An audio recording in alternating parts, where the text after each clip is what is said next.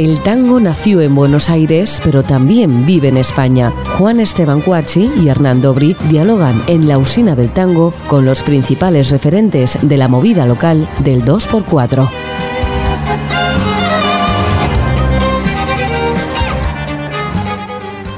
Hola, bienvenidos a una nueva emisión de La Usina del Tango.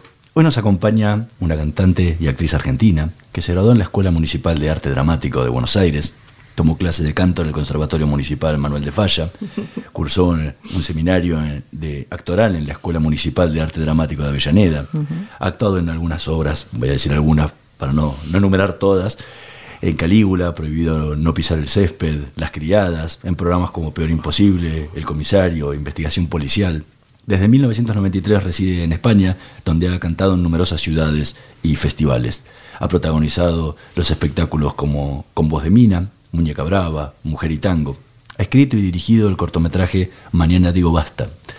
Hoy nos visita en la usina del tango Miriam Penela. Muchísimas gracias por estar hoy con nosotros. Muchísimas gracias a ustedes. Han hecho los deberes, ¿eh?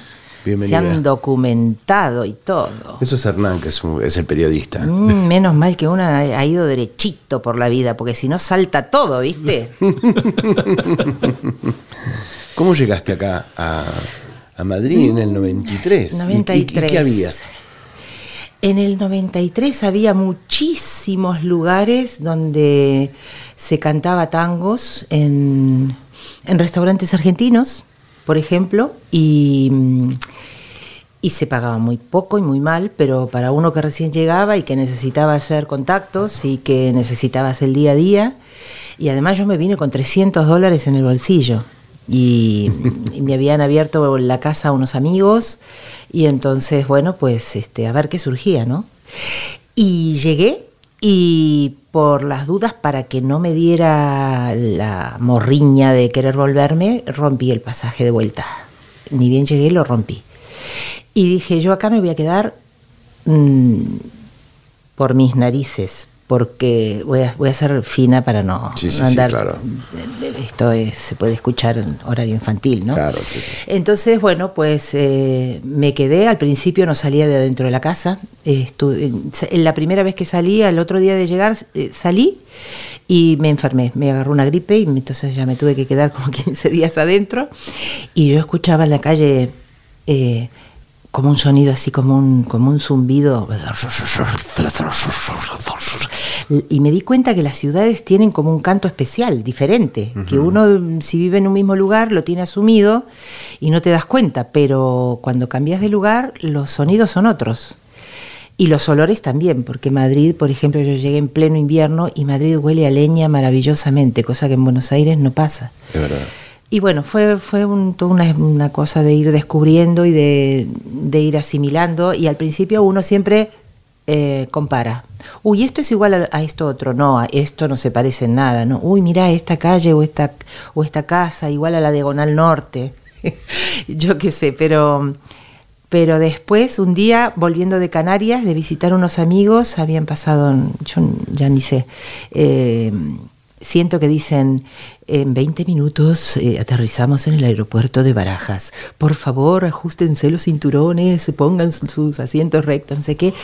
Y por dentro una voz que me dice, ay, por fin llegué a casa. Como que, y me reconocí eh, del lugar, cosa que me gustó mucho. Y a nivel laboral, ya te digo, había muchos pequeños rebusques que hoy ya no existen. Eran muy incómodos desde el punto de vista artístico, porque uno tenía que estar compitiendo con, la parrillada, el bife de chorizo, el cumpleaños feliz, estabas cantando y por allá los gritos, celebrando cosas y tal, o eludiendo al camarero que pasaba con la parrillita chisporroteando proboletas, entonces uno iba como agazapada así tratando de ganar un espacio.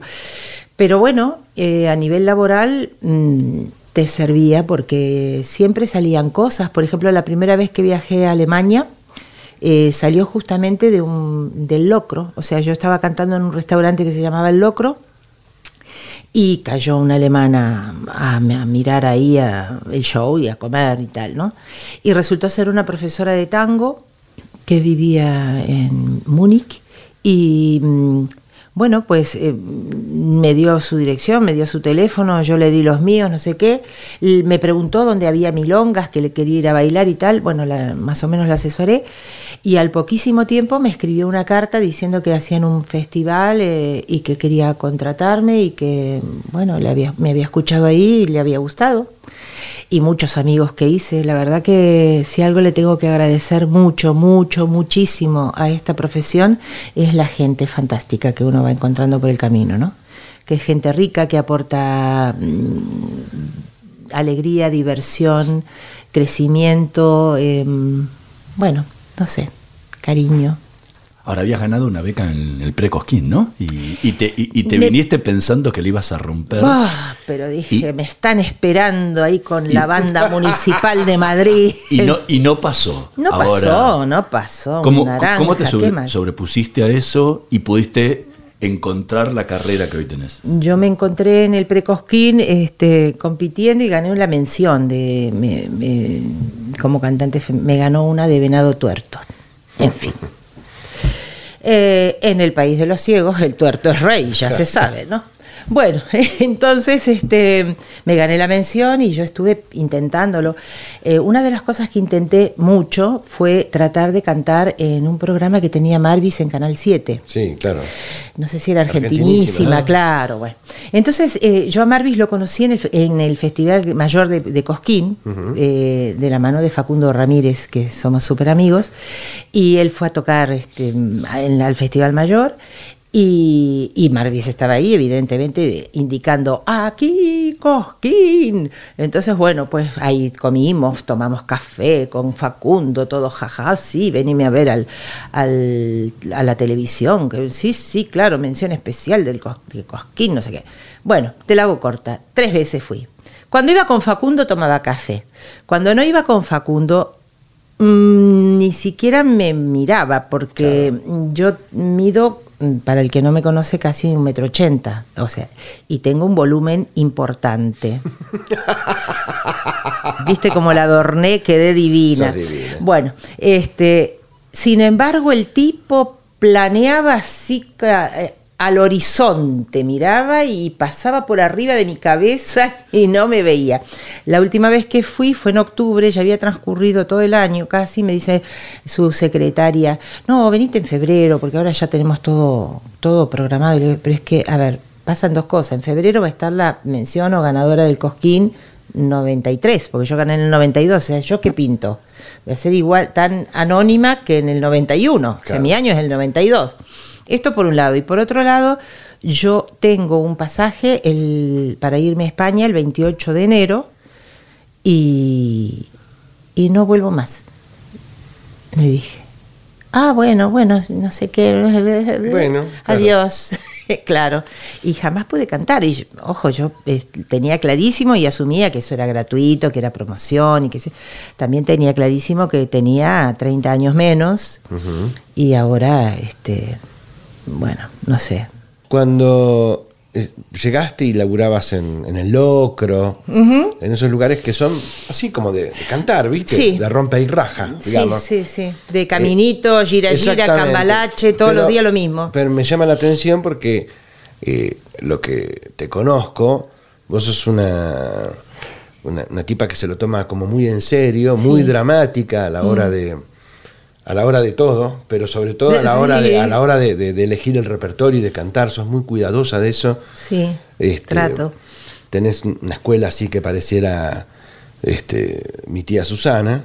Y entonces, Y ella marcó, el- marcó el camino. ¿cómo hacías para convivir con esa concentración que vos muchas veces requerís para el repertorio?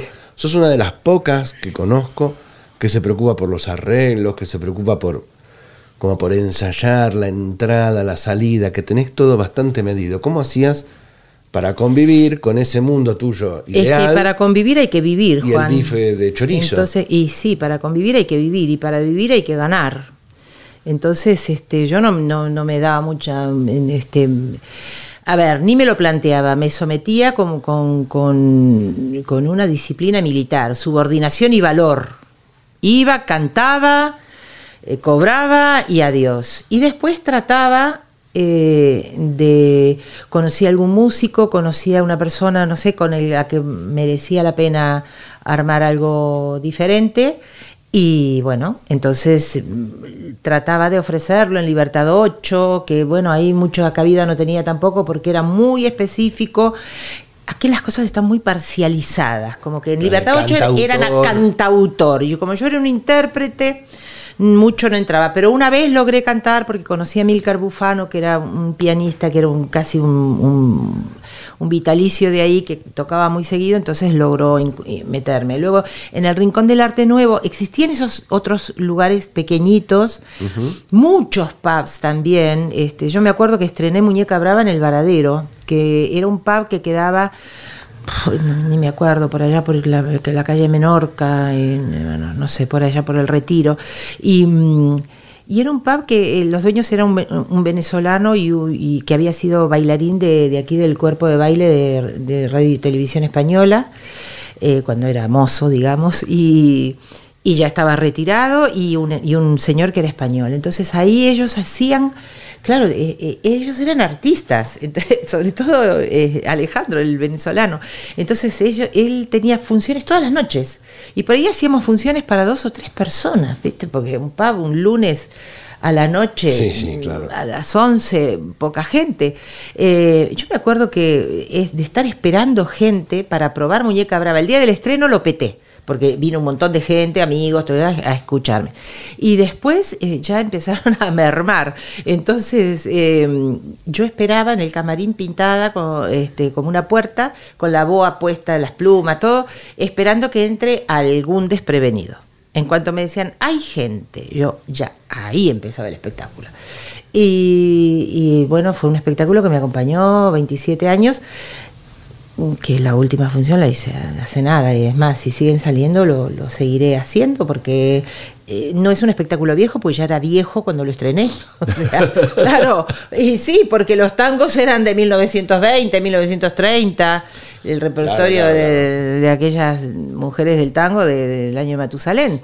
Así que, bueno, y es con un enfoque de género, haciendo un poco una revisión de- del rol de la mujer, de, del ama de casa, de la que nace para casarse, de la que no lo consigue, del fracaso, del, de lo impío que puede llegar a ser la sociedad cuando, cuando sos gorda, cuando sos fea, cuando sos vieja, cuando mm, que todas estas cosas Cuando sos mujer. cuando sos mujer, claro, que un hombre tam- no, no se pretende ni que sea joven, ni que sea guapo, ni que sea mm, flaco, eh, es como el oso, ¿no? Eh, en cambio la mujer, la pareja del hombre, en lugar de ser una osa, tiene que ser una mariposa. Es la única especie del planeta que va contra, contra natura.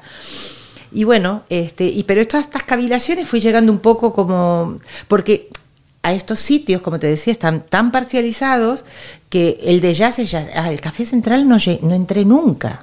Porque ahí se hace jazz. Yo tampoco, hace veintipico de años que vivo acá, nunca toqué en el Café Central. Bueno, y, bueno, en fin. Mm. Entonces, este, pues nada, que, mm, que en el Café Central no, no pude entrar y que eh, en, otros muchos sitios tampoco. Eh, luego hay otros sitios que sí, que te permitían el clamores, pero eh, tenía público, pero cuando iba una figura conocida, pues si no, siempre es remar contracorriente, llevar a tu público. Y uno que viene aquí no tiene familia, eh, si sos más grande ya te vas quedando con pocos parientes también. O sea que todas en contra. Los amigos vienen, pero no los podés obligar a que te llenen todas las funciones y a que te paguen encima las entradas, ¿no? Es una cosa que... Entonces, bueno, la, cosa es muy cuesta arriba para alguien que no tiene visibilidad. Con Muñeca tuve un momento interesante porque logré entrar en los veranos de la villa en el año 2002 y entonces ahí tuve mucha prensa, sobre todo escrita, ¿no? Este, la guía del ocio. Una vez me- veo mi foto portada de la guía del ocio, ¿no? Te juro que era como el sueño de la piba, ¿no? El sueño del pibe. Y, y bueno, este, pero bueno, mantenerse para alguien que no tiene un, un- jefe de prensa al que le pone dinero y estas cosas, y todo es a pulmón, porque todos los espectáculos que vos bien decís, sí, yo me, me paso el tiempo diciendo, yo no, no elijo el repertorio, yo elijo el tema. Mm, justamente por luchar contra eso de ir a una cantina y cantar, eh, caminito, gira, gira, cambalache, y eh, canta la de gira, todo ese tipo de cosas, eh, yo digo, a ver, ¿qué tengo ganas de decir? ¿Qué tengo, ¿De qué quiero hablar?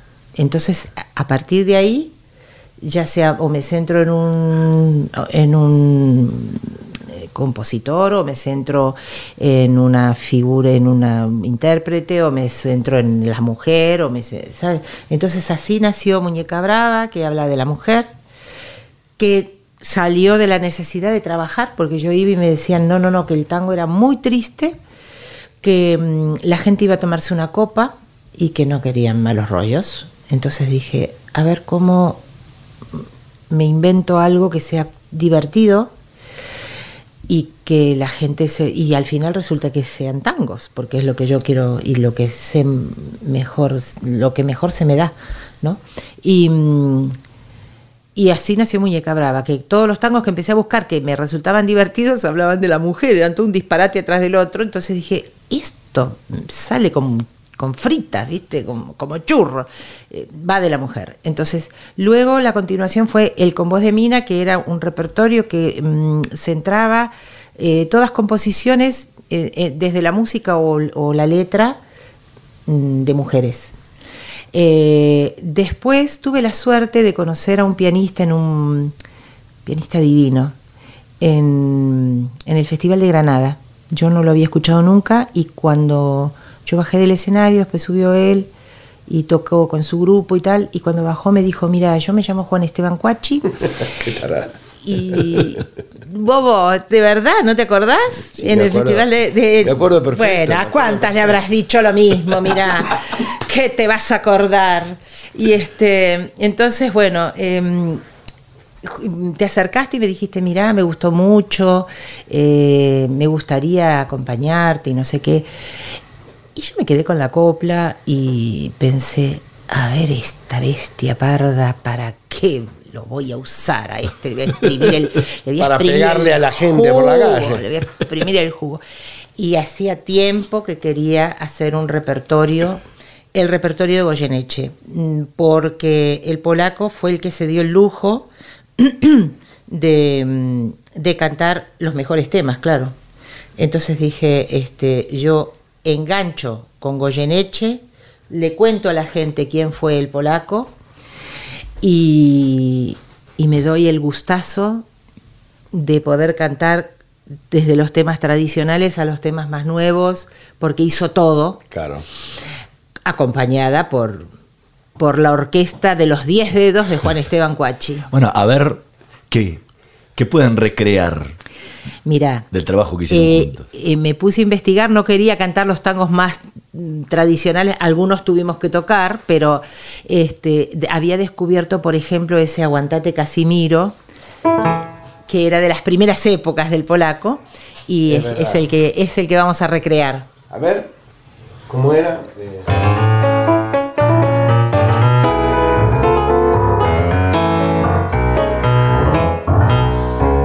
¿Qué culpa tengo yo? ¿Qué voy a hacerle? Si al mundo vine porque me trajeron y como a todo su nombre hay que ponerle, Casimiro los viejos me pusieron.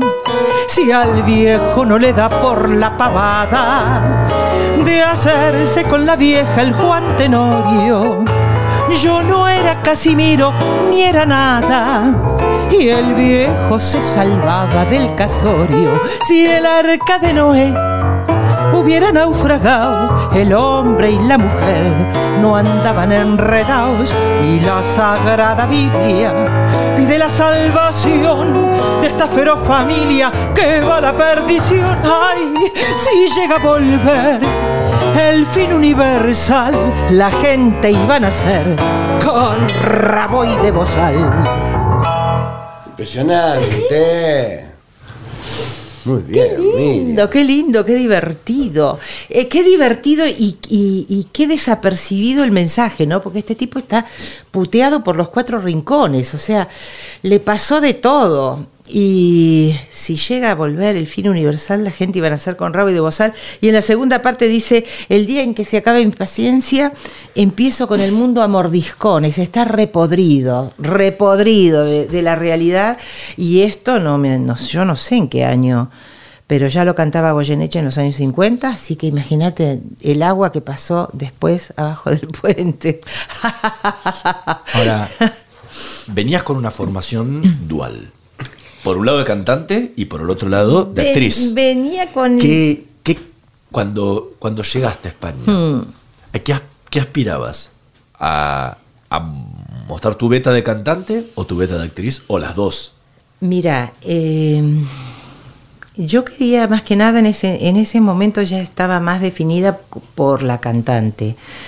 Eh, mi beta de actriz, que tal vez fue la que más formación tuve, porque sí me pasé los tres años y estudié a conciencia en, en la Escuela Municipal de Arte Dramático en Buenos Aires, eh, la tenía un poquito relegada porque... mm, para hacer teatro, sobre todo, que es lo que más hice en Buenos Aires, eh, los sistemas eran de- en cooperativas, nunca te pagan ensayos, te pasas seis meses, ocho meses ensayando todos los días y después estrenás y duras un mes en cartelera porque mm, también, o sea, no, no te conocen, no hay una prensa con un dinero que se invierte y fuerte como para mm, darle un, poco de, auge a la cosa, ¿no?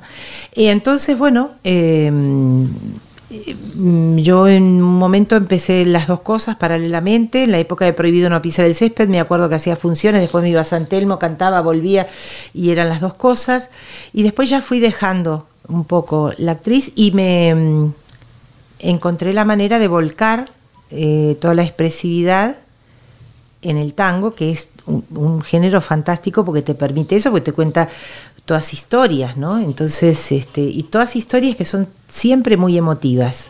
Entonces, este, toda esa ponerte en un personaje, el Casimiro, el no sé qué, este, o, o el que añora el pasado, o todos los temas que, los palos que toca el tango, eh, dan posibilidad para actuarlos. Entonces, bueno, eh, y era más fácil conseguir eh, curro en, como cantante que como actriz.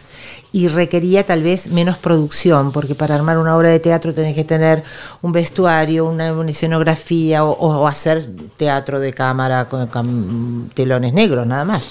Entonces, bueno, eh, venía más centrada en eso. Tengo que aclarar que soy más intuitiva que académica, porque dijiste que pasé por, la- por el Conservatorio Municipal Manuel de Falla, y es cierto, y tenía excelentes notas en, por ejemplo, musicología comparada, Claro. fonética alemana, eh, fonética italiana, eh, historia de la música, eso sí, se me daba bárbaro. En las audioperceptivas, este, el dictado melódico, el rítmico, Pero, no sé qué. una Un cosa. desastre, la peor del colegio. Vos tenés mucho, por lo menos a mi entender, mucho timing tanguero a la hora de cantar. Tenés, te, tenés eso. ¿Vos escuchabas tango de, de- de pequeña? Ay, lo odia- Mira, eh, si tengo que reconocer, yo creo que la primera canción que aprendí a cantar fue un tango, contra mi voluntad, porque mi tío Carmelo, que era mi tío abuelo, me llevaba al fondo. Entonces, para que mi mamá durmiera la siesta, yo nunca quería dormir la siesta, entonces él me entretenía para que mi vieja descansara un rato. Entonces me llevaba al fondo engañada, me decía, vamos a hablar de política, Me- te lo juro, vamos a hablar de política, me decía. Entonces yo me sentaba en un banquito, en una silla, no sé qué, y empezaba.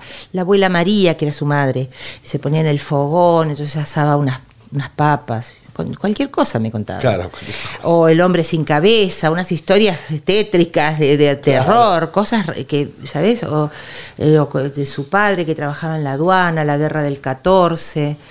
Cualquier cosa. cualquier cosa, Claro, nada de qué cualquier de política, nada, nada, nada. O sea, después jugábamos con maderas porque él era carpintero y qué sé yo. Eh, y un día me dice, me, yo tengo que mirar el, el- el tema, se llama No me olvides corazón. Él era un fanático de Magaldi. Entonces, No me olvides corazón. Me enteré hace poco que se llamaba así porque él me, me decía, Pebetita. Y, me, y me, me- me lo empezó a enseñar y yo lo cantaba, ¿no? Pebetita, que un día me olvidaste y no puedo vivir sin tu querer. Como abrojo prendido me dejaste y vos me enseñaste a querer. O algo así. Entonces yo me quedé, me quedé, mirá, pasaron 60 años más o menos. Que lo parió. Y me acuerdo, me acuerdo. Y yo cantaba eso a voz, de a boca de jarro, así en el fondo. Para los gallos de los vecinos, de los, de las- los gallineros vecinos que escuchaban muy atentos. Entonces, eh, mm, él traía discos de Magaldi, traía discos de Corsini, de la ñata gaucha. Él venía con esa franja. Después mi viejo ya era de Di Sarli, de, de D'Arienzo, de Troilo, de Fiorentino. Pero vos, a vos que te, a vos que te gustaba. Y yo lo odiaba, no, yo de chica el Club del Clan, Claro, ¿no? este, los Beatles, después el año, cuando ya fui un poco más grande que iba a los bailes, el rock and roll, este, Deep Purple, toda esa historia. ¿no? ¿Y cómo, y cómo entras de vuelta en el tango? Eh, por culpa de un de otro pianista, por culpa de Oscar Delía, que Ah. era del barrio, Oscar. Oscar y yo nacimos eh, a tres cuadras de distancia y mm, yo era más, más amiga de su hermano que es de mi edad. Y cada vez que festejaban un cumpleaños y tal, bueno, yo iba y cantaba en los cumpleaños y Oscar tocaba el piano y tal, bueno. Y un día él, mm, que trabajaba en ese momento como jefe de compras de las escuelas Rayo, aquí, Ay, perdón por mi pasado, yo abro la boca y suelto, ¿eh? Este, y tocaba el piano para despuntar el vicio. Mira, ahora es, fue subdirector de la, de la Orquesta Nacional de Tango eh, Es el, pia- es pianista de la, Filiberto. y director de la Filiberto. Exactamente, exactamente. Bueno, entonces, este, bueno, la cuestión es que Oscar, este, para despuntar el vicio, me dice, che, mira, conseguí un, un- para tocar el piano, amenizar, en un pub que quedaba por allá por la Richeri y San Pedrito, ahí en la rotonda. Dice, La Revue Blanche. Bueno, dice, pero ¿sabes qué pasa? Tengo que estar tocando ahí dos horas. ¿Por qué no venís y me echamos dos o tres canciones? No sé qué. Bueno, eso se cortó antes de poder estrenar, porque nosotros para estrenar una canción, al principio pasamos seis meses y no nos decidíamos a estrenar porque nos faltaba, nos faltaba, ¿no? Entonces, este, se le cortó el curro antes. Pero bueno, así como ya teníamos un repertorio armado, empezamos a cantar. Y de ir por los peringundines con, con Oscar, eh, él mismo y otra, otra gente, amiga de él y tal, me decían que tenés un color de, tango y tenés unos graves y tenés em, una expresividad. Y yo creo que el tango te puede dar más posibilidades porque nosotros cantábamos en los años 80, versionábamos lo que se usaba. Carta de un león a otro. Claro, este, claro. Ya ni me Perdón, amigo, am- hermano mío, si te digo que ganas de escribirte no he tenido. No sé si es la comida, no sé si es en Anaira. Es maravilloso, pero claro. O el por qué cantamos, eh, que hacía Nacha. O sí, claro, y usted preguntará por qué cantamos. Bueno, eso, si te quiero es porque sos. O alguna de la marcha de la bronca, que la habíamos. claro, bronca cuando ríen satisfechos al haber comprado sus derechos. Maravilloso. Aún hoy, mira, en cualquier momento la refloto, la, la hago en, en ritmo de tango y la, la meto en algún. como Cambalache, no Es- caduca no nunca. caduca nunca, claro. Cada vez va peor. Bronca cuando ríen satisfechos al haber comprado sus derechos. Es, bueno, es tremendo. Te voy a convocar, ¿eh? de acá sale otro espectáculo, te lo digo. Este, bueno, em, la cuestión es El que. rock nacional, pod- se puede el- llamar. el- sí, bueno, no, pero además, este, por ejemplo, mi viejo, la canción Oh. de Piero, o, ojo, no, no, otra peor, otra peor que es tremenda. Em, ¿Cómo somos? Una canción también de Piero y José. No me acuerdo de Cómo eso. se nos van los años, ahora cuesta recordar. Ahora somos na, na, na, y nos vamos a un entierro de un amigo que tuvimos, de un amigo que está muerto. Todos tenemos parientes, tenemos, todos por algo lloramos. Somos de una vida corta, sabemos. Todos Menos siempre que el nos tango- que el tango es triste, ¿no? buscamos. Bueno, pero estos dos, estos dos Sí. eran la versión pop. Qué beat gente hermosa. de, de- claro, de tangueros. Bueno, eh, o sea, hacíamos ese repertorio y me empezaron a decir, entonces yo le decía, ay, Oscar, por favor. Tenía mm, 22, 23 años en ese momento. Y Oscar 33. Viste que Oscar es- nació viejo ya, aunque Sí, tenía sí. cara de joven, pero él nació viejo porque te- tenía 30 años y te decía, Pugliese, y tocaba. Eh, o el mismo tango con el, con el efecto. Y ya se, se lo sabía todo que está bien, lógico, un pianista que es de tango se lo tiene que saber, pero a los 30 o a los 25 me parece un poco mucho, ¿no? Y él eh, se ve que le gustaba, escuchaba tango de chiquito ya. Entonces, este, ay, Oscar, no, que es caminito, me tiene podrida, no, eso no quiero. No, pero Cemento, de Tarantino y Tabela. Mira que da para bueno. pensar esta ciudad que te dibuja en la pared diplomas de humedad y pinta sus orillas desoladas con aguas que aprendieron a vivir contaminadas. Tremendo, bueno, cosas divinas. Y me enamoré de las letras y de las cosas, o, o la, la milonga de Don Quijote, de Giribaldi y, No. En un lugar de la Mancha de cuyo nombre no quiero acordarme, un caballero flaco, lungo y singular, a fuerza de morfetear libros de caballería, llegó a revirarse un día y ya colifa el cafaña salió a imitar las hazañas de los Broly que leía. Dispuesto pa'l entrevero, cargaba facón y lanza, un servidor Sancho Panza le servía de escudero, tenía por parejero un tungo errante, sentido, pero de aguante, puro huesos y montura, el de la triste figura, lo bautizó Rocinante. Qué bárbaro. Cosas divinas. Esa la música la puso Edmundo Rivero. Entonces, eh, yo tuve buena escuela porque tuve la suerte de poder arrimarme a gente muy rica, muy rica. Eh, y dentro de los medios limitadísimos con los que siempre conté, eh, pude, pude sacarle mucho provecho a eso, ¿no? Entonces eh, me enseñaron a, o aprendí eh, a, a tener gusto, con el- a conocer lo bueno.